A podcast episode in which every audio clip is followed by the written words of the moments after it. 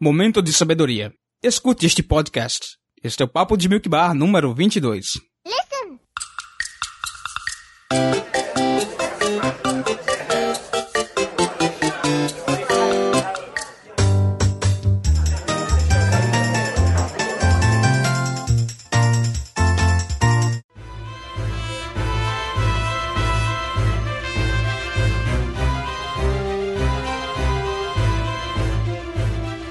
Que tá lá atrás, diretamente de Clocktown Oriental, nesta mesa de boteco, eu sou Emanuel Souza, o Chapo, e no momento crucial, um sábio soube saber que um sabiá sabia subiar. Filho da... Hey. pegar a chaminha? Sério?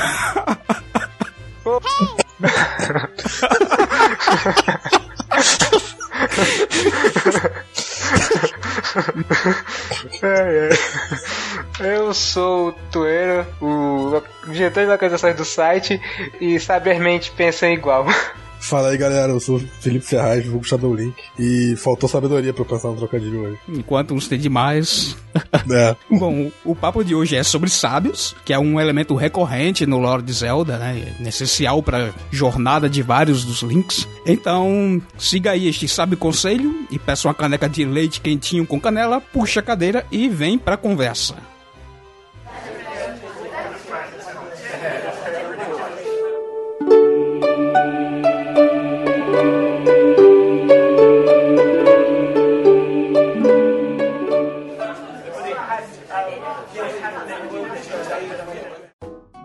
Acho que quase todo mundo, quando pensa em sábios, que muita gente também chama de sages por influência do inglês do jogo e tal, é, vem à mente primeiro a imagem do pessoal do Ocarina of Time. Aqui, pelo menos, eu vejo logo a Sarah me encarando assim. Mas, mas calma, né? É, tem muito mais do que isso e, embora haja algumas variações de função, acho que a gente pode começar aqui com uma definição básica do propósito dos de termos sábios nos jogos, né? Quem é que canta essa aí? Bom, no, no início do jogo, do do, da história do Seis, né? O Alex the Past, primeiro jogo. Eu sinto que eles foram mais que uma, uma meio que uma desculpa para você ter mais pessoas para salvar. E, tipo, a função deles era mais na história do que de coisas que eles fazem durante o jogo mesmo. Aí, conforme os jogos foram passando, eles foram se envolvendo mais no presente, do, tipo, na jornada mesmo do Link. Acho que isso acaba alcançando um pouco do ápice na narrativa no próprio Ocarina, é, a gente vai um pouco mais dele aqui adiante, onde eles são personagens secundários bem icônicos no início da nossa jornada, e ele acaba também assumindo esse papel de estar envolvido na segunda parte da história, de ser cada sabe ter um templo onde nós iríamos visitar e ser alguém reconhecido, não alguém que a gente nunca viu e a gente não tem nenhuma conexão, entende? E parece que eles parecem até uma referência ao que eram os antigos, os velhos, é, que nos davam dicas no primeiro Zelda, que eles compartilhavam a sabedoria deles, que eles sabiam com a gente. E isso acaba sendo repassado não só como mecânica, mas por lore da série, que o que a gente entende o que todos os sábios geralmente fazem na série é ser, é, ser essa ponte entre o reino, entre os, o reino sagrado, onde está a Triforce, e Hyrule. Alguns são responsáveis por manter o poder da Master Sword, mas de uma maneira geral eles protegem Hyrule é, de malfeitores, quando é o âmbito é um pouco mais é, mágico, mais como um etéreo, principalmente falando da Triforce em si. Ah, eu acho que tem uma, uma definição mais simples, mais focada na. não na lore em si, mas dentro do desenvolvimento da história. Eles são como peças responsáveis pelo desenvolvimento do, do crescimento do Link como tipo herói na jornada, né? Eles vão adicionando forças a ele, ou até os instrumentos dos seus feitos, tipo a Master Sword, né? Os sábios do Wind Waker que é, dão poder para espada e tal. Então acho que eles têm esse, esse poder de realmente é, é secundário porque nas além de sempre pautada no herói e tal, mas tem que ter esse, esse suporte por trás que normalmente vem na forma dos sábios. E eu gosto muito de ver o quão, assim, etéreos e eles se comunicam muito mais com outro plano do que é o outros elementos é, icônicos da série, como por exemplo os Cavaleiros de Hyrule, porque enquanto os Cavaleiros são é só realmente é um grupo, basicamente é um grupo militar, enquanto os Sabres parece que eles têm uma função quase tão atemporal quanto é a,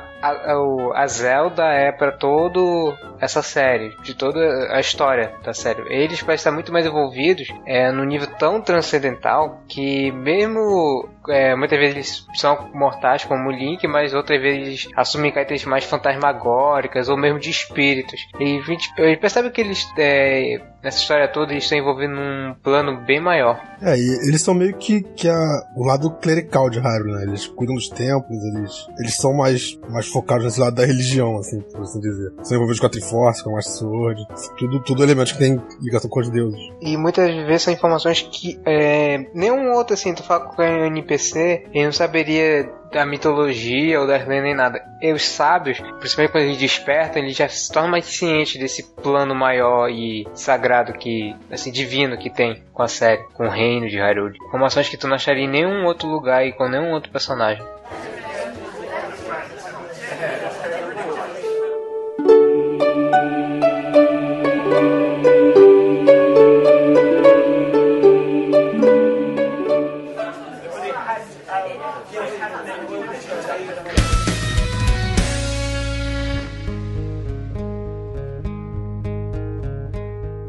Bom, o primeiro jogo que teve sábios foi o Link to the Past, né? Então, antes do Ocarina, como o Shadow disse, pode ter começado com a desculpa, mas, mas foi o primeiro Zelda mais, pouco mais focado na, em elementos de história e tal no jogo, até por questões técnicas, etc. Mas é, a gente tem a historinha lá, antes de começar o jogo, né? Que fala dos sábios que aprisionaram o, o Ganon, se eu não me engano. Só que esses sábios, eles não aparecem diretamente no jogo, né? A gente não sabe a identidade deles nem nada.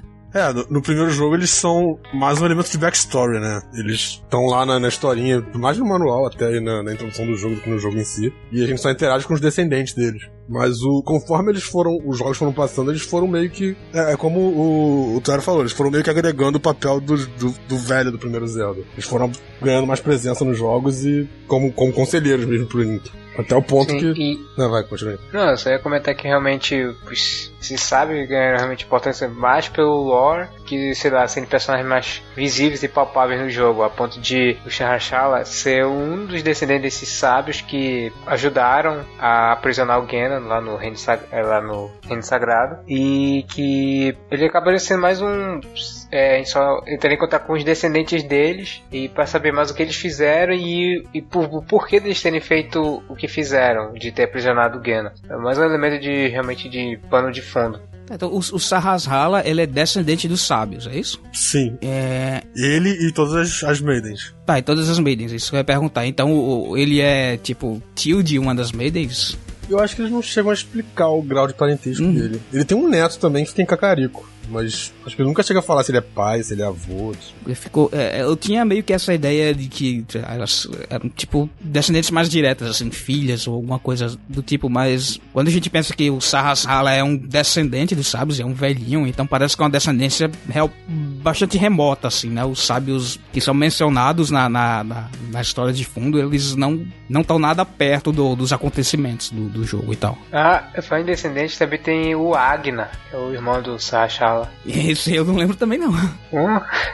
Acho que eu lembro vagamente da, do, do sprite dele ter visto ele, acho que quando eu tava indo pra algum lugar. Vou mostrar aqui pra vocês. Ele não é o. Ah, sim, eu não, eu não lembro desse irmão. É o velhinho da montanha, né? Hum. Não, não é o velhinho da montanha. Não, o velhinho da montanha é o Lost Old Man. É, o Lost Old Man também é um descendente dos sábios. Eu lembro disso. Ah, não, pera aí.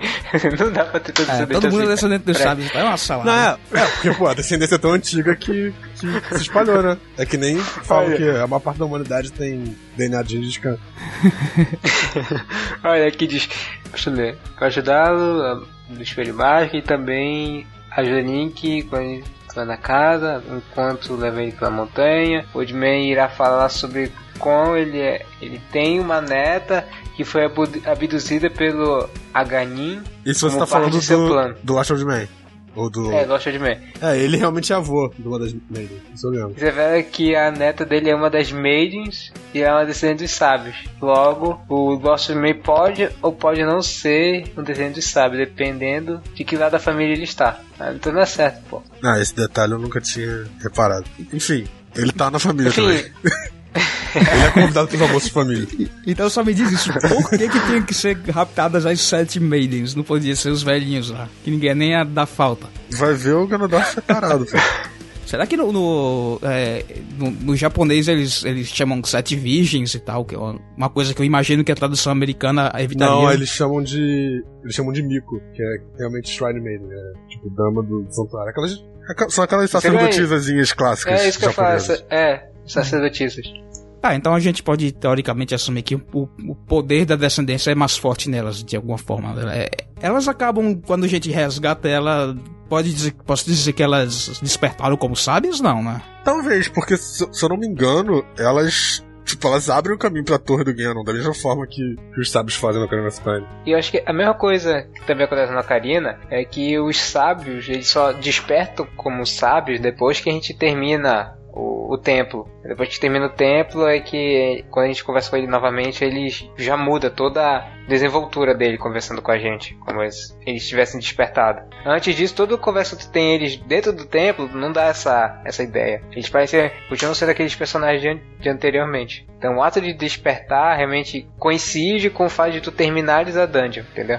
Sim. E tem as Shine Maidens do, do Force World Adventures também, que elas têm completamente função de sábio, só que sem ser chamadas de sábio. Acho que só acabaram puxando as meias do, do A Link the Past. Mas olha, voltando a Capidola, eu acho que faz muito sentido eles despertarem como sábios e elas despertarem como descendentes dos sábios quando a gente termina a dungeon, porque nós matando o chefão, que é como se fosse o grande mal da dungeon, então em teoria, o templo ia ficar purificado sem essa influência do Ganon, de sua maldade, e o templo ajudaria o sábio a se despertar como tal, entendeu? Sim. É, e, tipo, de certa forma, dá para pensar que, que os templos do Dark World poderiam ser templos também, tipo, antes de Dark World ter se corrompido. Porque todos os templos do Ocarina of Time, eles têm uma entrada pro, pro Sacred Realm. Hum, faz sentido. Então, tipo, essa entrada poderia ter um templo do outro lado também. É, se a gente considerar que tem o, tipo, o Templo do Tempo, que é a entrada pro Templo da Luz, né? Sim. É, uma teoria interessante.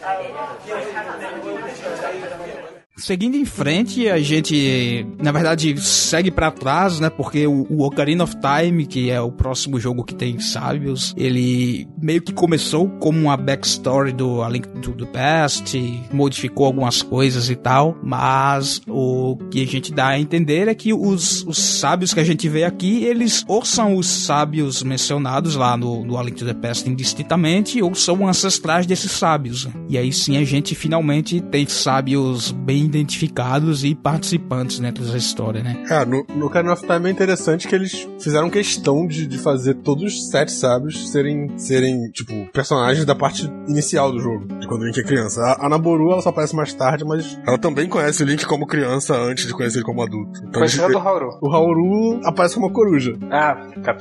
então, assim, tipo, planejaram de uma forma que o Link conheceu todos os sábios como criança e depois conhece eles como adulto. Então dá pra ter uma, uma ideia da evolução dos personagens. Tipo, eles são realmente uma presença muito mais forte. Uhum. E nos ajuda até a criar mais afinidade com esses personagens, não é como a gente tá sendo aqui no Ocarina, que mesmo as Maidens, que são o mais próximo nós temos desse contato com os sábios, é só nos colocar muito de ampassã e a gente não chega nem a dialogar diretamente com elas, sendo só realmente um objeto, como chama, plot device pra história seguir. Ah, eles não tem nem nome, né? Tipo, eles são todos iguais e não tem nome. Exato. É que cada um, o mais bacana é que cada um rep representa uma, uma raça de é uma, uma raça em Hyrule, enquanto todos em algumas outras encarnações são sempre é, humanos ou às vezes Williams. E aqui eles tiveram a preocupação de cada raça ter sua representação como sábio, que indica que quebra pode aparentemente quebra um pouco essa questão de descendência de linhagem sanguínea, de ser filho do sábio anterior e tal, mas não necessariamente assim, ser realmente uma, uma descendência mais a nível espiritual que pode transcender descender raças e tal. É, eles criam essa, essa ideia de descendência no Link the Past e depois eles vão meio que, meio que dançando ao redor dessa ideia, porque no, no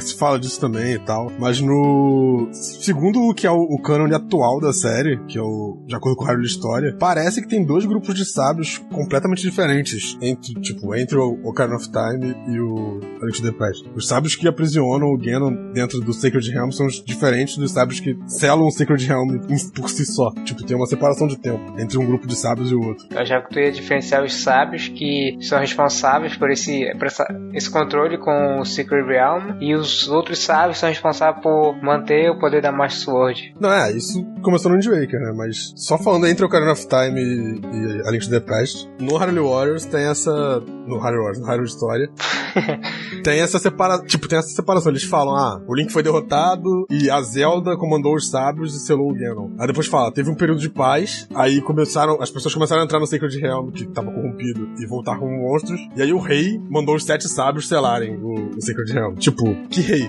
Não tinha rei na época do, do of Time. Esse, tipo, um tempo de paz que se passou parece que foi uma geração, pelo menos. Isso explicaria, talvez, porque que os sábios do, do Link to the Past são todos humanos. Seria um outro grupo de sábios que não é descendente do grupo do Ocarina of Time. Hum, entendi. Faz sentido. E que, tipo, inclusive, tipo, não inclui uma Zelda, talvez, porque ele só fala o rei mandou os sete sábios. Inclusive usava Wise Man, né? No, no, na primeira tradução do Link to the Past. É. é. Acho que não tinha essa preocupação de ou usar o, ver eles como um grupo e só ver eles como realmente homens é, cultos que conheciam a história, ou como realmente o corpo clérico, do que realmente um, um grupo seleto, de que um grupo importante para a mitologia da série. Agora, uma coisa interessante, já falando ainda desses é, sábios antigos, que segundo o Rádio História, o Hauru, ele foi um desses sábios que de uma geração anterior, que foi também responsável por construir o tempo, o, o Temple of Time. É, ele seria o, o tipo o, o, primeiro, a primeira geração de sábios, né? Porque a gente tem o, o Temple of Time sendo construído ali provavelmente um pouco depois do Skyward Sword, que a gente não tinha sábio, tinha o Templo de Hylia e aí o, o Hauru construiu o Temple of Time a partir desse templo. É, assim, quanto a ser a primeira geração, a gente não tem tanta certeza, né? Porque o, o Templo de Hylia no, no Skyward Sword tem os seis uhum. medalhões, no, separado até, metade deles ficam no, na superfície e metade com os Skyward. E tem vários momentos na série que se fala que os sábios fizeram a Master Sword. Então, assim, a gente não vê nenhum sábio durante o Skyward Sword em si. Então dá pra pensar que talvez tivesse um grupo anterior que criou a, não a Master Sword, mas a God Sword. Hum. Então seria meio que, tipo, de certa forma eles criaram a Master Sword. E também esse é o primeiro Zelda e a gente começa a ver essa, a ligação desse grupo de Sai muito mais voltado a Master Sword em si do que a outras outras coisas que eles viriam a Uma coisa que a gente viria se repetir no próprio Dungeon Waker, mas quando chegar no Dungeon Waker a gente esmiuça um pouco mais essa relação do, dos sábios com a Master Sword. Quer jogar aquele negócio da especulação aqui? Da Zelda? Vou falar por último, eu ainda queria falar um pouco é, sobre esse. como a gente. É, sobre os personagens e como eles despertam como sábios no Ocarina. Sobre esse ato de despertar dos sábios, uma coisa que ficava me caducando muito é quando eu via. É como isso é, é mostrado no Ocarina, porque alguns personagens, é, como por exemplo a Sari, que é nossa amiga de infância, quando nós retornamos como adulto, a gente não vê mais ela, a gente só soube que ela foi pro templo da, da floresta. Você sabe o motivo? Foi pra. Tinha alguma coisa lá dentro que ela acreditava que iria ajudar a situação que tava a, a Teco é, Forest. Eles meio que sentem um chamado, né? Eles, tipo, todos eles sentem uma certa atração para entrar no, nos templos. Eles não estão despertos ainda, mas eles, tão, eles se sentem atraídos pro, pro local onde eles têm que ir. Eu acabei de ler aqui, ela disse que ela, por causa do mal que estava emanando pela, por lá, ela realmente foi até o templo da floresta pra buscar algum tipo de ajuda. E nós não vemos ela até quando nós terminamos a, o templo e nós encontramos ela como sábia. Um já tem dois, na verdade três, três sábios que nós encontramos antes de ocorrer esse despertar, que é depois da dungeon, e nós temos uma sessão de conversa lá no, na Câmara dos Sábios. É o Darunia, que assim que a gente entra perto da sala do, do Vovagia, é, a gente tem uma conversa com ele porque é uma situação, a gente vê realmente o Darunia, o líder do, dos Gorons, ele viu que todo, é, todo o povo dele está aprisionado no templo e ele se vê no ímpeto de enfrentar o, o Vovagia que estava na, na, sala seguinte. E ele foi lá enfrentar ele. Até a gente libera, libertar todos os Goros e enfrentar ele, a gente não vê mais o Darunia. Só depois de vencer ele, quando a gente tá na câmera, que ele se é, revela como sábio. Depois tem a Ruth, que ela tá lá no Quarter Temple, que eu acho que foi pra investigar a escassez de água e o fato dos olhos da ter que ser congelado. E eu não lembro se ela disse que ela iria enfrentar esse mal, mas ela também some lá do tempo. E, e aí cabe a nós de novo lutar, vencer e ela desperta como sabe. E por fim tem a Naboru, que eu acho que é a situação mais tensa é dela, porque nós, quando ela como criança, ela foi lá no tempo do espírito para conseguir algo que deteria o mal iminente. E ela acaba sendo capturada, a gente vê a captura dela no final da parte de criança. E quando a gente retorna como adulto, ela na verdade é um dos subchefes do, do templo do espírito, porque ela tá sendo controlada pelos, pelas irmãs lá. E ela também acaba despertando, como sabe, é, o que é muito estranho, porque a, a gente podia dar, dar todos eles como mortos, ao meu ver, porque o Darunia entra no tempo da floresta, e, tempo do fogo e some. A gente não vê essa área até a gente derrotar o Phantom Gena. E a Naboru não dá a impressão de que ela tivesse sobrevivido ao ataque das bruxas, entendeu? Sim, é, isso é uma, uma teoria comum até, de que eles estão mortos e viraram espíritos. Tanto que até a Impa mesmo, que não chega a aparecer quando você é adulto, a gente sabe que o que ela fez foi entrar no templo sozinha para enfrentar o Bongo Bongo na marra. E como a gente nunca vê nenhum deles depois, dá a entender que eles encontraram os chefes e não se deram muito bem. É, também tem, fica um pouco subentendido isso, acho que no, no próprio créditos, porque os sábios, eles não estão lá naquela grande festa no rancho, ele, a gente só vê eles voando pro topo da Death Mountain e eles estão juntos. Ah, eles se teleportam nem Power Rangers. É, é verdade. Daqui a pouco os sábios são os Power Rangers de Hyrule e o rei é o Zordon. E, e o...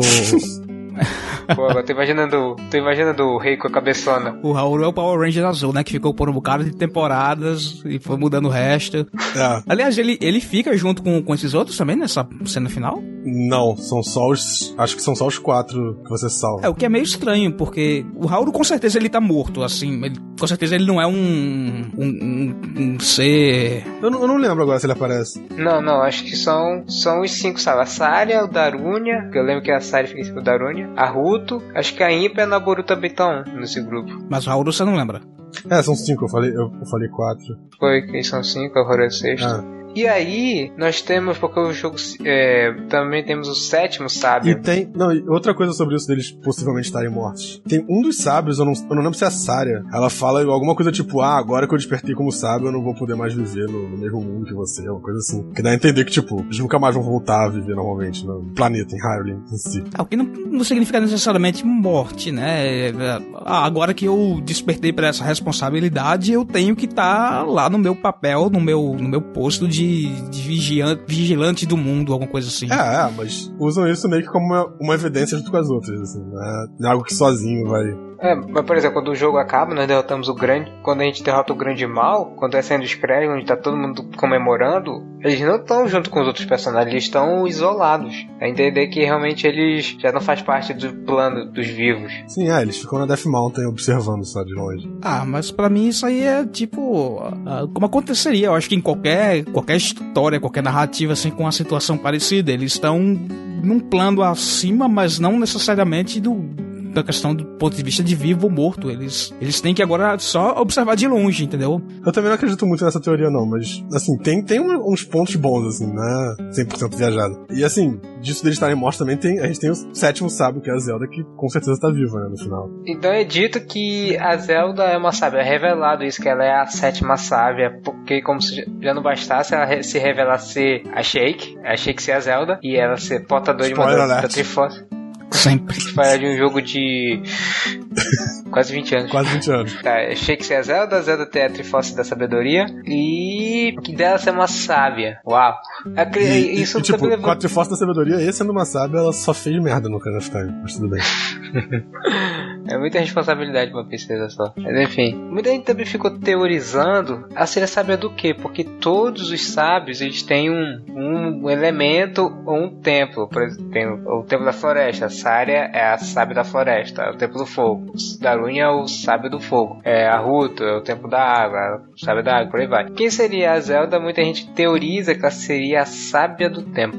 É, eu, eu sempre levei isso meio que como a opção óbvia, justamente por ter um templo extra assim no jogo. E mais tarde, atualmente, assim, eu tenho a, impressão de que o, a deusa do tempo, que, que se fala de vez em quando, foi retconada para ser a, a Hylia. Eu tenho assim, tem várias coisas que se você for ligando, vai leva a essa, essa ideia. E assim, faria sentido um templo do tempo, se for o templo de Hylia, o seja ser a Zelda. É, bom, dá um podcast inteiro pra gente falar sobre a deusa do tempo e os elementos que envolvem as Time Shift Stones, as Pedras de Sheikah, mas falando assim da Zelda e a ligação dela com o Templo do Tempo, mas eu acabei de me lembrar agora que eu não sei qual é o templo do Hauru. É da luz, ele é o seis da luz. Mas tem Ele tá no Sacred Realm. É um templo que fica no Sacred Realm e você só visita. é, a, a Câmara dos Sábios fica no templo. É, não seria esse tempo que ficaria Triforce também? Sim, era onde ficava Triforce. E, tipo, supostamente é a pirâmide do, do Link to the Past. Por isso que tinha todas aquelas teorias de a pirâmide no deserto e tal.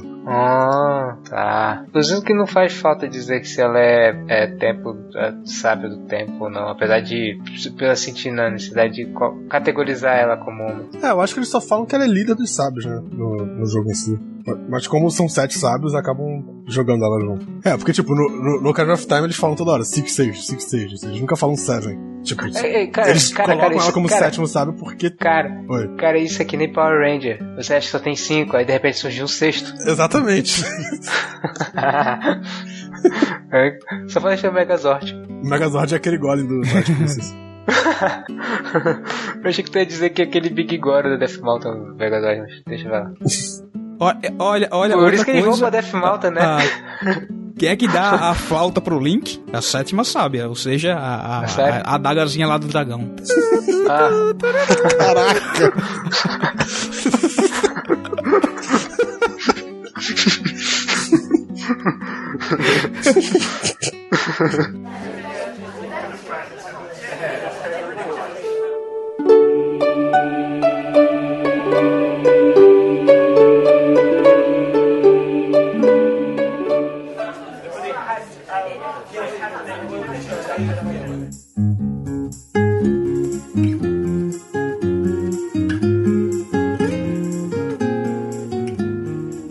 Bom, a ideia é a gente chega no Wind Waker e, tipo, falavam em seis... se- Ah, não, pera aí. Ah, Um adendo, um aí. adendo antes, um adendo antes. Eles realmente chamam, tipo, em um momento do jogo apenas, eles falam que tem um sétimo sábio. Que é quando a Zelda se revela, quando ela revela que ela é a Zelda. Ela Sim. fala, ah, a pessoa que, que tem a Triforce da Coragem é você. Uhum. E a pessoa, a pessoa que tá com, com a Triforce da, da Sabedoria é o sétimo sábio, que vai ser o líder de todos eles. Aí fala, ela se transforma, faz o, a posezinha lá de Power Rangers. Posezinha de Power Rangers também, olha só. É, Está tudo muito claro, né?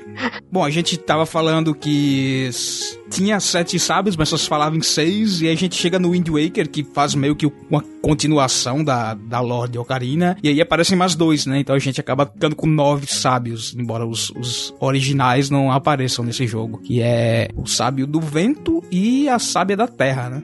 sim. Esses sábios aparecem meio que do nada, né? Porque assim, eles têm uma função E- completamente diferente Pois é, eles e não eles surgiram ao, ao- tipo depois é, eu realmente não consigo encaixar muito bem isso. Tipo o templo da terra o templo do vento foram construídos depois com que motivo se não tinha um herói sabe É, tipo, a gente não sabe nem como é que funciona direito esse lance de deles manterem a Master Sword. Tipo, entre o Ocarina of Time e o Link to the Past um Sage mantendo a Master Sword, ou ela se manteve sozinha? Quando é necessário um Sage pra manter a Master Sword poderosa? Porque, ainda mais porque é, quando a gente pega os Skyward Sword, que a gente tem todo o processo, quando a gente pega a Golden Sword, que é a Fai, tá sem poderes, aí a gente tem todas as quests pra aumentar o poder dela com os fogos das três deusas, e a gente ainda recebe a benção da Zelda pra, da deusa Ilha, e aí assim ela fica totalmente recuperada, mas dá a entender que ela vai perdendo esse poder gradativamente, ela vai se desgastando, e tem esses sábios que eles tocariam músicas É, a, a benção de, de Hylia, ela tem exatamente o mesmo efeito da- dos dois sábios juntos, né? Tipo, o efeito físico na espada. Tipo, acende a luzinha amarela e abre as asinhas. Sim. É bem uma referência mesmo, assim. É, até porque assim que a gente pega mais. Tá começando a transformar a Sword, ela primeiro começa fechada, aí quando a gente pega um pouco mais, ela abre um pouco. Eu já tava que ela já tava completa, mas depois da benção que ela fica True Master Sword. Sim. Aí, eu lembro, acho que quem disse isso é o Fado, ele fala que realmente não é, é, parece que não eram só eles sozinhos. Eles precisavam fazer um dueto, porque ele fazia um dueto com o rei de Hyrule, lá o, o Darkness Nohausen Hyrule, Hyrule, que ele que conduzia o Fado pra É, usando o próprio Wind Waker, né? Ele, É. era, o, ele era o Wind Waker original. Sim, é bacana ver isso porque eles estavam procurando manter o poder da, da Master Sword, mesmo na ausência do herói. Acho que crente quando o herói voltasse, ele iria precisar da sua arma. É, isso é um elemento que aparece no, na backstory da Link to the Past também. Que no, durante a guerra do, do aprisionamento, o, não tem um herói, mas os sábios buscam a Master Sword mesmo assim, mesmo sem ter ninguém que vai poder usar ela. Eles ficam meio que tipo, se aparecer alguém que consegue usar, beleza. Senão a gente parte pro plano B. E foi nesse. Foi nesse estado que apareceu esse, esse lance de descendência e de despertar mais espiritual. Principalmente quando a gente pega assim. É, mais ou menos raças diferentes, apesar de sempre ter o lance dos, dos rutos, das, É, no, no caso dos da, ritos serem horas. no caso da, da Medley com o La- Laruto, eles falam especificamente que eles são que ela é descendente dele. Ele fala que tem a mesma, mesma linha sanguínea, uma coisa assim. Mas no caso do Macarno, não, não necessariamente. Até porque a gente não sabe como é funciona a reprodução dessas raças esquisitas da floresta. É, também a gente sabe se os Kukiris eram assim mesmo, eles eram mais perto dos Korok, mas enfim. É, mas é bacana que nesse despertar não acontece, lá, da gente derrotar uma dungeon. Eles despertam com a música que nós aprendemos que tá no- nos templos. Ao ouvir, eles têm, ocorre uma conexão com o eu dele do passado e assim, visualmente fica- isso fica mais interessante do que como a gente como aco- acontece no, no Anime The Past, no Ocarina, que é só falado, e só haver uma mudança de atuação neles. Aqui, é, realmente é concreto, é concreto que eles não morrem quando eles despertam, eles só têm um elo com o eu do passado deles, e quando a gente toca, tanto na primeira vez como no, no templo, pra melhorar mais Sword, a gente vê meio que ele se duplicando com o eu do passado dele e formando tipo um dueto. É bem bonito até de se ver. Sim, é uma cena, são cenas bem legais. E meio que você termina a dungeon com a mais Sword melhorada, se você voltar naquela sala, os dois ainda estão tocando a música deles lá repetidamente, acho que pra manter esse poder. É, eles chegam a falar, quando, quando, quando você vence o chefe, eles falam que eles vão ficar lá mantendo o poder da espada. Eu fiquei até preocupado achando que eles iam ficar lá eternamente, assim como, sei lá, os sábios do Ocarina, eles assumem é, o caráter dele de sábios, parece que pra- pelo resto da, da- da existência dele, mas não. Da feita que a gente derrota o Geno, eles aparecem lá no barco com a da Tetra. Quer dizer que eles pararam de fazer a função deles porque realmente o mal já não existe mais. Parecem? Eu não lembro disso. Também não lembro Pô, não. No barco da Tetra, indo Como, embora? como assim? Sim, não, não, indo embora não. Da feita que o Link e a Tetra surgem, é assim que acaba os créditos de surge no alto mar, aí eles são recepcionados pelo, pelo Komali, a gente vê lá o barco lá da, da Tetra, com os piratas, aí tá o Markai e é meio perto da porta. Vou até pegar aqui a cena. Que irresponsável isso, se a luta contra o Ganondorf tivesse demorado um pouco mais. Como é que eles Você não sabe quanto tempo demorou pra eles subirem. Eles sentem, pô. Então, eles Quando subiram, eu- tipo, eles subiram, foram pro barco e o barco foi pra lá. Foi tempo pra caralho. Provavelmente já não tava mais rezando quando tava lutando. Já pensou, a Maçoide fica sem poder no, no meio da... luta. É, ficaria muito legal essa cena. tipo, quando o Link tá pulando pra enfiar a espada na cabeça do Ganondorf. Falhou. ela E aí? aí bate e, tipo, não faz nada, não entra a cabeça dele. Aí rola outra timeline disso aí. Essa é a timeline do Breath of the Wild, né? Que, tipo, secou tudo pelo desejo É. do Ganon e, aí, e a Master Sword tá toda acabada. Porque não ficaram lá, Exatamente. os sábios Cara, não ficaram tocando. já o segredo, cara. E tem Koroks no jogo, ou seja, a a culpa é do macaco. Tudo se encaixa, cara. É, teorias ao vivo. Mas, tipo, o- os, os ancestrais deles, o a Laruto e o, e o Fado, pelo que dá a entender, eles ficaram lá, sei lá quanto tempo, no templo, né, tocando, e eles estavam vivos, né, pelo que eu, pelo que eu lembro da história. Eles, tipo, Não, eles, eles foram Pelo mortos Ganon, pelo. Ganon. Sim. Justamente pra tirar o poder da espada. Sim, é, eles serem mortos no templo, até que o templo tá cheio de monstros e, e as portas estão seladas. Mas se bem que eu acho que esses seus, quem fez foram, sei lá, os sábios pra impedir alguma coisa. E, aliás, assim, falando um pouco de design das fases, eu acho muito interessante que a entrada do templo, na verdade, é o, tipo, é o cume do templo. Tu tá entrando pela, pela chaminé do templo. uhum. Que é a ilha que ficou. Eu, aí o, o grande salão de, de oração e de pra tocar e ficar no fundo. É, eu gosto, isso é muito bacana. Outra coisa interessante é que o, o Fado, o, o Sage original do vento, ele meio que veio do beta do Ocarina of Time. Que na versão beta do Ocarina of Time, o tempo que virou o tempo da floresta era o tempo do vento, e o tempo da água antigamente era o tempo do gelo. E o Sage do tempo da, do vento ia ser justamente aquela garotinha loira que fala do- dos estalfos, e ela se chamava Fado. Então eles meio que pegaram esse Sage do beta e transformaram num Sage de verdade, no, no Wind Waker, e trocaram de sexo. Ele era irmão dela. É, pode ser, era o sobrenome. Ou não, se, ora, se garotinhos da floresta viram bonequinhos de madeira com caras de folha, o, o que é mudar o gênero, mudar o sexo? Fada é transgênero. Só não pode ser ser transgênico. Transgênero, tudo, tudo bem. Transgênicos são os outros, os corogos, né? Bichinhos esquisitos, mas fofinhos. Vai ser tudo planta de gengibre.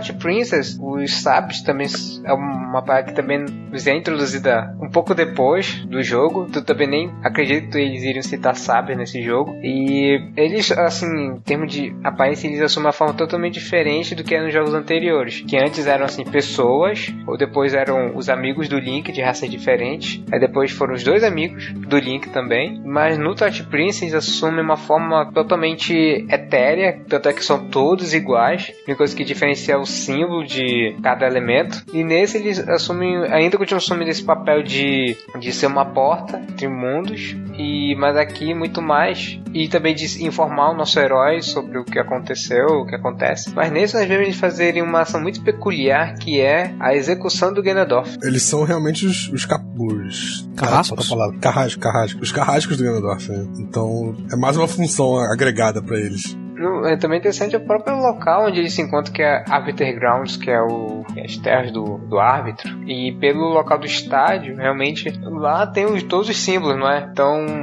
tu fica se perguntando é, que tipo de coisa eles faziam lá, ou qual era a missão deles naquele local. É, aquilo parece é, e eles também, eles, eles também ficam por lá, né? Eles falam que eles têm que ficar por lá, meio que guardando o espelho. Eu acho que, eu acho que eles falam que a função deles é guardar o espelho. Quando é que, quando é que o espelho entra na, na, na história, assim? Vocês conseguem visualizar isso? Tipo, em relação aos outros jogos? Tipo... É, não dá pra saber. Porque a, a, todo aquele background lá dos interlopers e tal, que eles foram aprisionados... No mínimo é antes do Ocarina of é, Então, parece ser uma coisa muito antiga e, tipo, se eles ficam lá para guardar o espelho, eles eles não podiam existir concomitante com os sábios do Ocarina, eu acho. Pois é, eles podem ser um grupo separado também.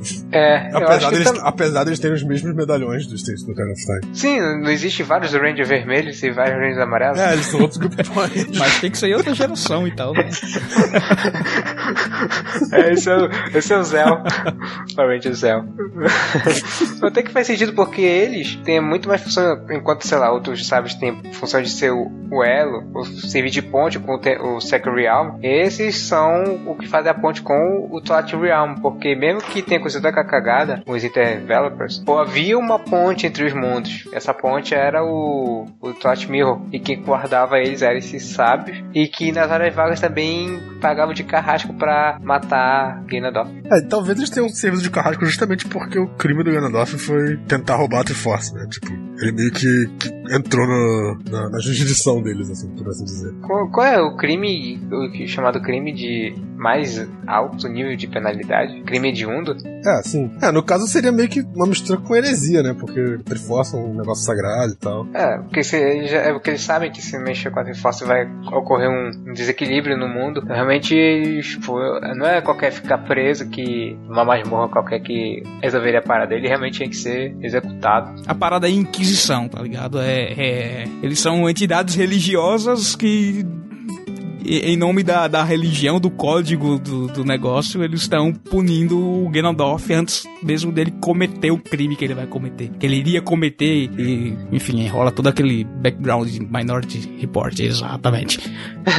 e apesar deles terem essa pessoa etérea, eles também sumirem e você ju jurar por A mais B que eles são fantasmas. É, mas inclusive, nesse... eles não têm rostos, né? Eles não têm, tipo. Não, isso, isso que é interessante do design deles, que é tipo, tu vê a, a cara deles deles, mas aí depois tu olha pro lado, você vê que é tipo uma máscara flutuante e eles não têm rosto, é tipo uma coisa cortada. Ah, eles também não têm braços, se eu não me engano, as mãos deles flutuam, tipo a mão do rei. É, aí eu acho que é mais estilização, sabe? É, é, deixaram, deixaram o design dos, dos sábios a cargo daquele cara que faz as cutscenes malucas. E aí deu isso. Entendeu? Porque não. É, até porque eles só aparecem é. cutscenes, né? Então, eles não têm, nesse jogo, eles não têm uma necessidade de identificação, como a gente tem no Ocarina, como a gente tem no Wind Waker. Então, simplesmente se pouparam o trabalho de modelar personagens. E eu acho que pro contexto da cena ali, ficar um negócio mais etéreo, mais misterioso. Sério? Decidiram por esse design. Mas, tipo, eles não são fantasmas, Sim. porque a gente vê a cutscene cutscene deles matando o Ganondorf e o Ganondorf sobrevive e pega a espada do sábio da água, joga contra ele e mata ele, tanto que ele não aparece depois pro Link, né? A gente tem só os. São cinco sábios ou são seis? Ci- São, São cinco. cinco. Não, são seis, Não, depois então ficou ficam só cinco. cinco, porque o Não, Dagon são morreu. cinco que aparecem no jogo, porque o da água tá morto. Justamente da água que tem O sétimo sábio continua sendo a Zelda nesse O caso. Gandalf quis se, o Gandalf quis se vingar pe- pelos jogadores que ficaram muito pé da vida. É, é. Eu acho que escolheram da água justa, muito bem, assim, como referência. Sim, mas assim, no, no geral, em termos de, de função no jogo, eles. Os três meio que dão um passo atrás, né? Assim, no, no A Link to the Past eles estavam lá só por estar, né, como parte da história. No Ocarina eles viraram personagens, no Wind Waker também. E no Twilight eu sinto que eles colocaram eles lá só, tipo, pra fazer referência ao Ocarina of Time. Tipo, ah, vamos colocar sages aqui. É, se tem Gandalf, o- você teria que obrigatoriamente ter sábios também. É, eu sinto porque eles, que nesse eles podiam aqui- tirar os sábios do jogo e, tipo, não ia alterar em nada a história do jogo. Tipo, coloca alguém É, podia, ser, aleatório. qual- podia ser qualquer um, é. Ah. é. Eu sinto que aqui eles assumem um papel muito mais de, como eu tava comentando um pouco anteriormente, de nortear o nosso herói que deveria fazer. Porque eles dão um pouco do, do backstory do que aconteceu lá, como foi, o que aconteceu com o Ganondorf, porque ele é uma ameaça, o que aconteceu com ele e o que é esse o Mirror Shield e o que aconteceu com o Mirror Shield, que o Zant destruiu o Mirror Shield e espalhou ele em três lugares Shield não, diferentes. caralho. Não, Shield não, cara. Mirror of Twilight. Mirror of Twilight. Ah, eu imaginei agora o Link usando o Mirror of Twilight como um Shield. Essa maneira. E esse é o escudo mais legal. Aí, além de tudo isso, ainda quebra o galho de nos dar o maior spoiler do jogo, que é quem é a Twilight Princess. Que eles também têm dessa. Além de Carrasco, são espalhadores. A, a Mitty não fala isso antes pra você, não? Ela chama Zelda de Twilight Princess. Não, mas quando, ela che quando você chega no deserto, ela fala sobre ela. Não, é, ela comenta um pouco sobre ela, mas ela não fala que ela é a Twilight Princess. Só quando a gente chega lá, vê os sábios, os sábios reconhecem ela e a reverencia como a, a realeza que ela é. Uhum. É eles que falam que ela é a Twilight Princess. Alô? É, e eles que revelam a existência de Ganondorf também, né? Sim. Eles estão ali só pra jogar exposição de, de plot pro- no colo do Link. É, e uma última coisa, que é uma edição curiosa no mínimo, é que na versão americana do jogo, o Auru, aquele velho com o gavião e tal, que nos indica o local da After Grounds, ele nos diz que a Zelda ela teve tutoria do desses sábios, enquanto na versão japonesa, na verdade, ele diz que ele que foi o tutor da Zelda. O que eu acho que é muito mais faz mais sentido do que esses sábios da- terem dado aula pra Zelda. É, até porque esses sábios, eles falam que eles estão lá no Afterground desde do, de pelo menos desde que o Ganon foi aprisionado. Então, assim, a Zelda teria que ter ido pra escola no Afterground. Que escola hardcore. Escola de direito. Escola de direito. Inclusive, eu não não vejo muito sentido eles terem mudado isso. Acho que eles queriam fazer com que a, a Zelda tivesse uma ligação mais, sei lá, etérea com esses seres. Eu acho que isso foi um erro de tradução mesmo, cara. Assim, alguém traduziu errado e ninguém notou. Possível.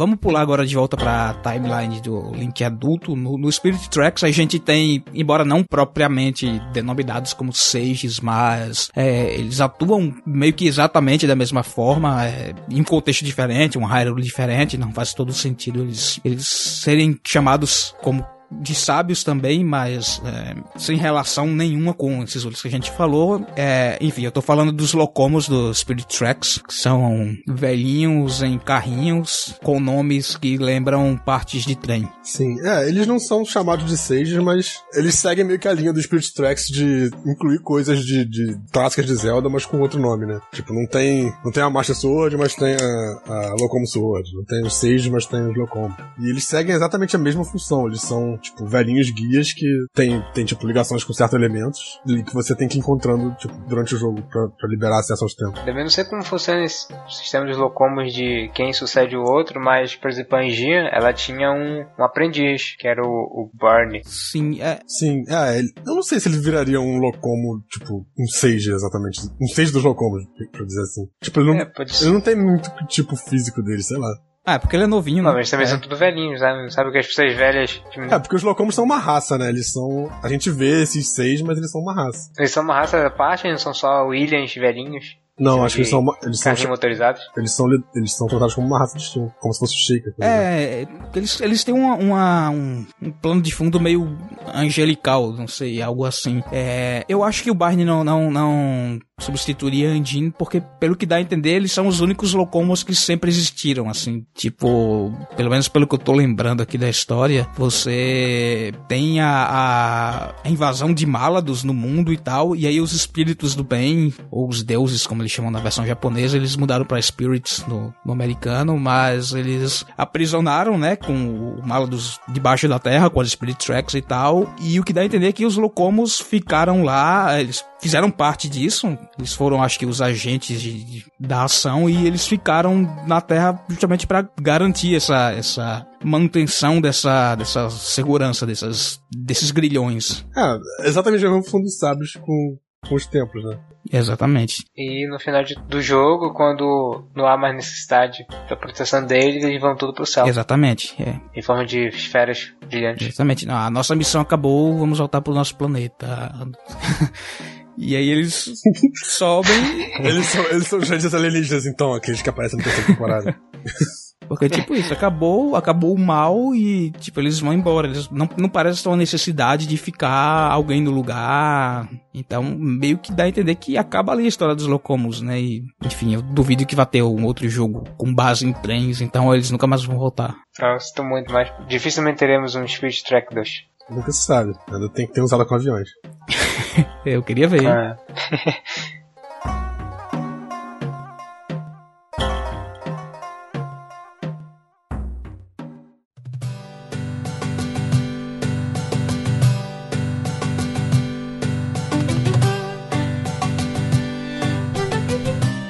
Tá, agora eu quero voltar pra linha do tempo do herói derrotado. A gente pegou a Link to the Past lá no começo, que foi o primeiro jogo com sábios, e aí a gente faz uma salada meio estranha agora pra chegar em A Link Between Worlds, que a gente tem sábios, mas dessa vez não são sábios indistintos. Aparentemente são sábios descendentes dos sábios do Link to the Past, não sei se das, das Seven Maidens lá, ou sei lá. Tem elementos que fazem eles parecer com os sábios do Ocarina of Time também, cada personagem, mas não exatamente. tem até um, tem até um Chamber of Sage lá.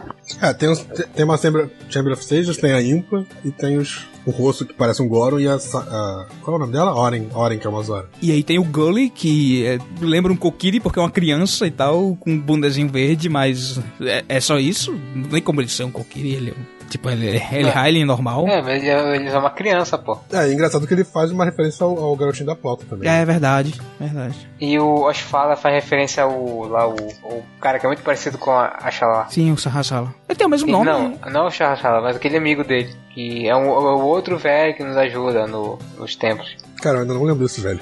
Eu, eu acho que o Stage tem poder de ficar invisível. O Medley e o, e o Macar no, e esse cara aí. É, e não, e não, isso acaba de ser apagado da tua memória. Pois é. Mas devagamos. Mas então, como é, como é que a gente encaixa esses, esses caras com, com o passado? Tipo, eles seriam descendentes do Ocarina, porque tem uma Zora, tem um, um cara que parece um Goron, mas, tipo, são, eles são sete, nenhum deles é a Zelda. Verdade, nenhum deles é Zelda. Olha, a, a Ceres, ela é, um- ela é, é tipo uma sacerdotisa, não é? Do lado do santuário. Eu acho que ela é filha Sim. do... Ou tipo uma freira. Ela é, ela é uma William, então pode ser que a Zelda... Não, eu a acho que todos eles, menos a, Oren. A Ruth, a, a, a Zora, eu acho que todos eles são, são healers, não? É, então é algo porque eu peguei ela pra ver se ela tinha mais afinidade com, sei lá, a família real, pra ser, sei lá, filha da Zelda. Mas acho que esse mais e mais, essa descendência, ou, ou sei lá, é muito estranho como o, o pessoal de Hyrule se, se, se reproduz, ou realmente é uma parada mais etérea, de ser descendente por, por afinidade com o espírito anterior. Seria tipo reencarnação.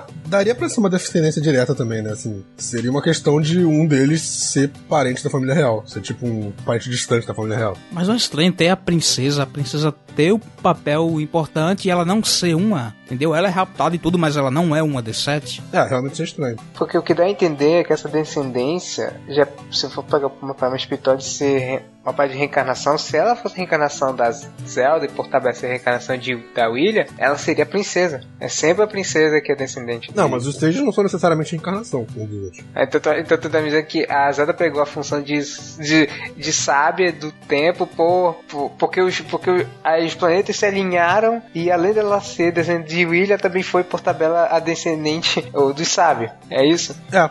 E por sinal, a- a- as Zeldas também não são re- reencarnação de filha, só do, do, do Skyward Sword. Tanto que eles têm duas Zeldas ao mesmo tempo no- na era do primeiro Zelda. Na, na profecia lá do Demise, ele só fala que das pessoas que têm o sangue da deusa, não necessariamente são reencarnações. Mas enfim, realmente é estranho É. a ser dos sete stages. É, mas mudando um pouquinho de assunto, eu acho interessante como esses sábios nos é apresentado que até pega um pouco do Ocarina, misturar um pouco com o Link to the Past no sentido de Sim, é, eu, eu ia mencionar isso. Eles, eles fazem questão de apresentar todos os sets antes de, de você encontrar o, o plot principal do jogo, né? Antes da Zelda ser capturada, se não me engano. É, mesmo que seja rápido, mas tu.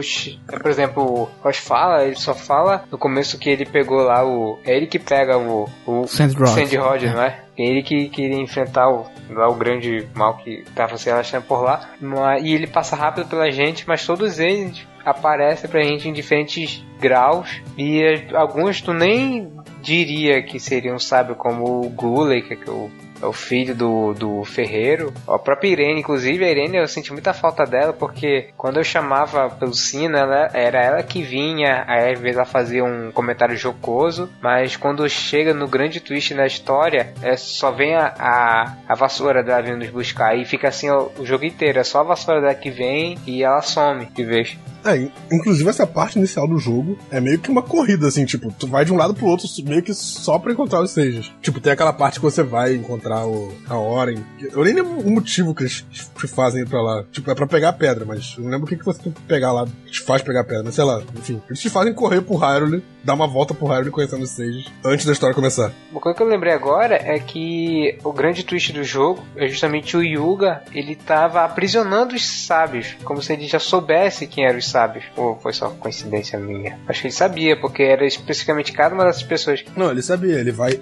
ele vai caçando os sábios. E a Zelda. Sim, A Zelda, ela- na cutscene que eles libertam o, o, o Ganon, ela aparece como um dos quadros. Que se for assim, tem, tem oito sábios no jogo. Ah, não, acho que ela é capturada depois, não? Não, ela é capturada antes. Eu preciso rejogar, não... Ela, ela é capturada, ela é capturada antes de alguns sábios, inclusive. Assim, tipo, você termina o- a primeira dungeon, eu acho que ela já tá capturada. É, a gente, acho que a gente não vê a gente vê elas transformar em, em, em quadro. Eles ficam aprisionados é, antes mesmo de eles saber que eles eram sábios, eram pessoas normais vivendo suas vidas, eles são o Yuga captura eles. Aí voltando para o Link the Past, foi que nós terminamos a dungeon onde o Yuga deixou o quadro, A Zelda é capturada depois, quando você entra no castelo. Na quarta dungeon, que assim dizer. depois de pegar mais sword. Depois que você pega mais sword, pô, isso fez uma pergunta difícil. É, depois que você pega sword. Tipo, você, você vai lá, ele, ele foi pro castelo capturar a Impa e captura a Zelda também. Duas coisas uma cajadada só, né? É. Pelo que eu me lembro, e depois que você pega todos os sete é, é sete, sete sábios, aí o, eles nos dão a Triforce da Coragem, é isso? Sim. Então eles que são a ponte pra, pra Triforce da Coragem, que daí a gente nós iremos enfrentar lá o, o grande chefão final lá no Lauruli, né? É, e eles também,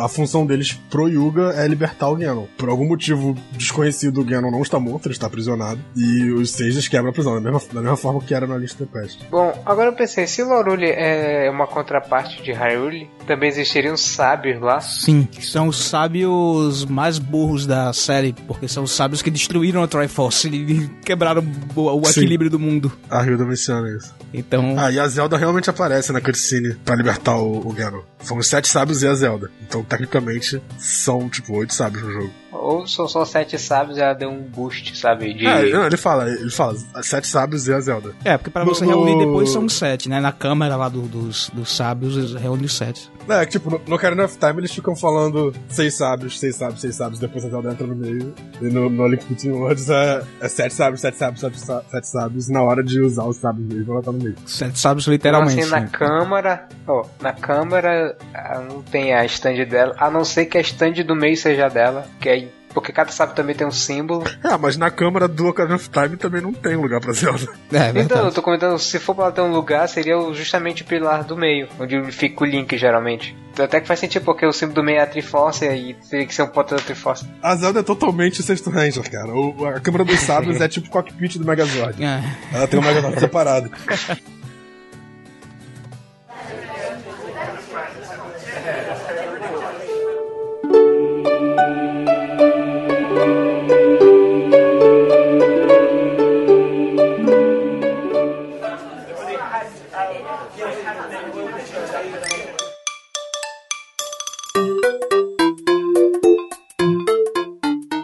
curiosidade também, que é meio que um extra, ela é que no, no Force Wars Adventures também temos Maidens, que nem no, no Link to the Past. Eu, eu, falei mais cedo, né, que, que elas têm, são Maidens que têm poderes de Sages. Mas o mais curioso é que no desenvolvimento do jogo, elas eram Sages. Elas eram originalmente sábias. E, tipo, supõe-se que na grande virada de mesa, da mesa de chá do Miyamoto, elas tenham passado a ser maidens. E essa, essa, essa, esse momento notório, assim, no desenvolvimento do jogo é, interessante porque tudo que a gente sabe sobre a história do jogo antes do, da virada de mesa são coisas que parecem indicar que o Force Wars Adventures ia ser justamente aquela história antes do Link to the Past, entre o Ocarina of Time e o A Link to the Past, contando como o Ganon foi aprisionado e tal. Porque a gente tinha os Sages no lugar das Maidens, a gente tinha a Master Sword que aparecia magicamente aparentemente não era usada, porque a arma principal do jogo é Force Words. A própria história do jogo final a gente vê. É o único jogo onde aparecem realmente Cavaleiros de Hyrule. São quatro, um de cada cor do Link. Então, tipo, meio que dá a entender que o Link meio que substitui eles, no final das contas. E o, o outra coisa é que o motivo que o. Que, que teve essa mudança na história do jogo, essa simplificação, é justamente que o, o Miyamoto falou: não, a história do jogo tá muito complicada, tá muito. tem muita coisa aí. E a história de Zelda não é pra ser complicada, simplifica tudo aí. Então, assim, Force Words Adventures era era para ser alguma coisa muito mais complexa, envolvendo Sages, envolvendo provavelmente a, a Guerra do Aprisionamento. Miyamoto vacilão. E outra mínima curiosidade, pra gente fechar e abordar os sábios como todo ao longo da série, é que acho que no Phantom Hourglass tem algum puzzle que menciona os sábios lá do, do Cabo Kingdom, mas é tipo, é um cemitério, tem umas tumbas, eu acho que são seis tumbas, né? São seis ou sete? Na Isle of Ruins, né? É. Ilha da, das Ruínas. É assim, fica ao noroeste do, do mapa. Caso alguém queira tenha curiosidade de visitar esse lugar de novo para verificar isso, fica para lá. Tipo, não dá para saber nada sobre esses sábios, provavelmente é meio que um easter egg só, a gente não tem nenhum background desse, desse reino, a gente já visita ele como um reino antigo, né? Tá o rei morto lá, os, os quatro cavaleiros também. Então. É, ele até lembra bastante cana, né? Esse, Sim. Essa, essa, parte do jogo. Exatamente. Mas, enfim, é só isso que tem no, no Phantom Hourglass. Também é um, é um lugar que a gente passa muito pouco tempo, né? Sai da dimensão deles, volta pro mundo real, digamos assim, de Hyrule. E provavelmente a gente nunca vai visitar, nunca vai ver algo em relação a esse povo. Então eu acho que é mais fácil voltar nos Locomos do que a gente ver alguma coisa desses sábios. Então, é isso aí.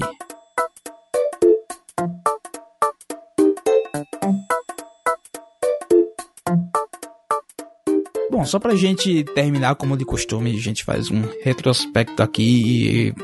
Digam aí o, qual sábio ou os sábios que vocês mais simpatizam, que vocês acham, sei lá, mais legais, seus favoritos em geral. Bom, acho que inevitavelmente eu vou acabar analisando isso, tanto como analisar um personagem, como personagem, o gosto que eu tenho pelo personagem, como a função dele, sei lá, o que eu imagino ser um sábio, que seria auxiliar o Link na jornada dele e da questão dessa erudição, porque inevitavelmente eu acabo associando as duas coisas de um sábio tem o conhecimento da mitologia e do, do grande lore da, de Hyrule e tal. E nesse primeiro aspecto eu vejo muito disso no Hauru, que ele é o, é o, o primeiro contato que nós temos quando nós viramos adulto e ele que nos nos situa no que aconteceu nesses sete anos, é o que fala pra caramba. Ele fala pra caramba desde quando a gente era pequeno. é um cara muito prolixo, eu admito isso. E até o arquétipo dele de ser. A... Ele é solitário, cara, solitário. Tadinho. Depois ele fica com muita companhia lá na câmera com os outros sábios. Vai ver, ele falava, ele falava uma versão de Hylian mais antiga, por isso que ele ficava te perguntando se você entendeu o que ele disse.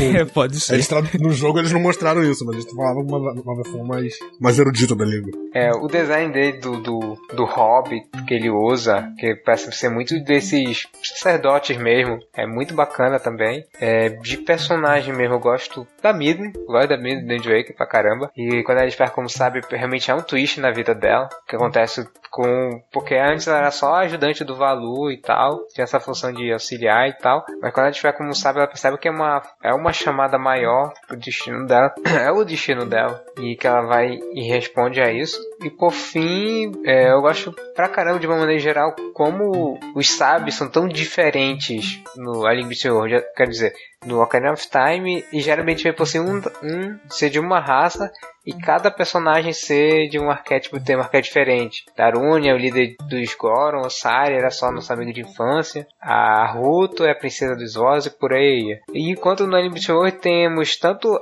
aprendizes de anciões, temos ferreiros, temos é, garotinhos, temos rainhas de tribos, temos a Impa, que é, tipo, a, é, uma, é uma que é sempre a, a ama da Zelda. E por aí, tem uma bruxa, tem bruxa. Então gosto muito, assim, de uma maneira geral, eu gosto muito dessa diferença de, de diferentes arquétipos dos sábios. Eles não são, como por exemplo o Twilight Princess mostra que todos eles são iguais, se essa visão é muito etérea, mas eu gosto de ver que eles têm origens diferentes e para ser sábio, é, não necessariamente tu precisaria ser de uma única raça, mas independente de sua origem, entendeu? É, eu acho que meus favoritos seriam a Medley também, porque eu também, eu, eu, também gosto bastante disso, que eles mostram muito bem o impacto que tem isso na vida dela. Tipo, ela, ela chega a falar, ah, ela fala muito da mestre dela, ela fala que provavelmente ela já sabia que ela seria uma sábia, já tava preparando ela pra isso desde cedo. Inclusive ela comenta pro Lim pra ela ir logo, antes que o, o Komali voltasse, que ela não queria ter que se despedir dele. Sim. É, ela, ela é um personagem mais bem desenvolvido nesse quesito de ser sábio mesmo. Ela, tipo, faz parte do desenvolvimento dela como personagem. Sim, sim. Quando isso acontece com o Macar, não é do mesmo jeito que para ele era só. É assim, inclusive a gente não vê o choque. É, ele só toca e ele se vê no ímpeto de ajudar o Link ele vai lá. Pra ele realmente não é. Tanto faz quanto tu fez ele ficar lá ou não. Outra, outra, outra sabe que eu gosto muito é a Naboru. Eu acho, tipo, um personagem muito maneiro. Sei lá, eu acho que podia, ela podia aparecer mais no canal final, ela aparece bem pouco. E eu vou ficar só com dois mesmo, porque a gente já sabe que eles não sabem contar o número de sábios. então eu também vou usar o número errado aqui. É verdade. É, cara, é, é, a. Eu acho legal da Medley isso também, porque ela é muito mais desenvolvida que o restante. O Macá eu gosto só porque ele é fofinho, mas não tem relação com ele ser sábio, mas ele é bonitinho e faz barulhinho de sino. E eu acho que no Ocarina é que realmente a gente tem, de modo geral, um, um, melhor desenvolvimento que a gente não, não viu no resto da série. Mesmo do Between Worlds, eu não sei se foi tão bem explorado assim. Eu acho que é mais corrido. Bom, eu diria que no Ocarina, talvez a, a Ruto e o Darunha sejam os mais legaisinhos, assim.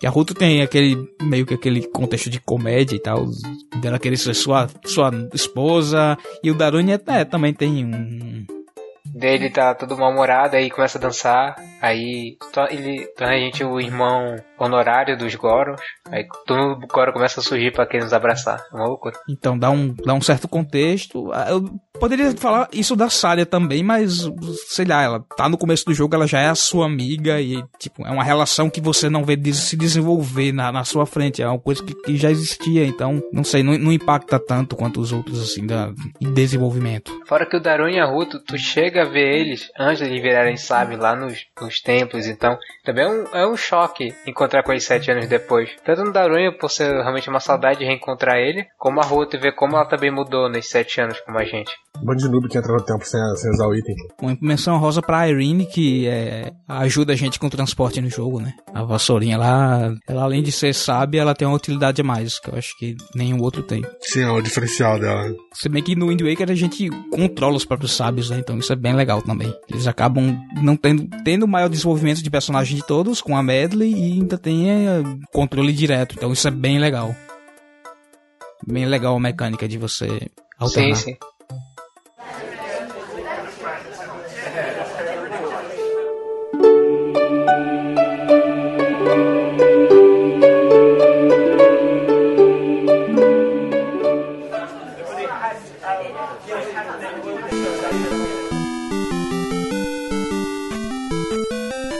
Bom, então acho que a gente já abordou todos os sábios aqui, falou bastante. Vamos fechar a conta. É, agora é sua vez. Conta aí pra gente qual o seu sábio favorito, dá a sua opinião se isso é uma coisa legal, um elemento legal da série, se já tá ficando enjoativo, como é que você quer ver isso se desenvolver daqui para frente. Quem sabe temos possibilidades novas aí com Breath of the Wild no próximo ano. Enfim, nosso contato é podcast@zelda.com.br ou você pode também comentar diretamente lá no post do deste episódio no site do zelda.com.br ou no nosso canal do YouTube quando a gente também faz o upload do podcast. Assine também o nosso feed e seja um membro do Papo de Milk Bar. O link, como sempre, a gente deixa lá no post. E, enfim, se você tiver aí no seu agregador uma função de avaliação e você puder avaliar o nosso podcast, a gente agradece também. Isso ajuda a, a divulgar na plataforma e mais pessoas conhecerem o Milk Bar. Bom, por hoje é só. A gente vai ficando por aqui. Então, até o próximo mês em mais um Papo de Milk Bar. Falou, gente! Falou, galera. Até a próxima. Tchau, pessoal. Até a próxima.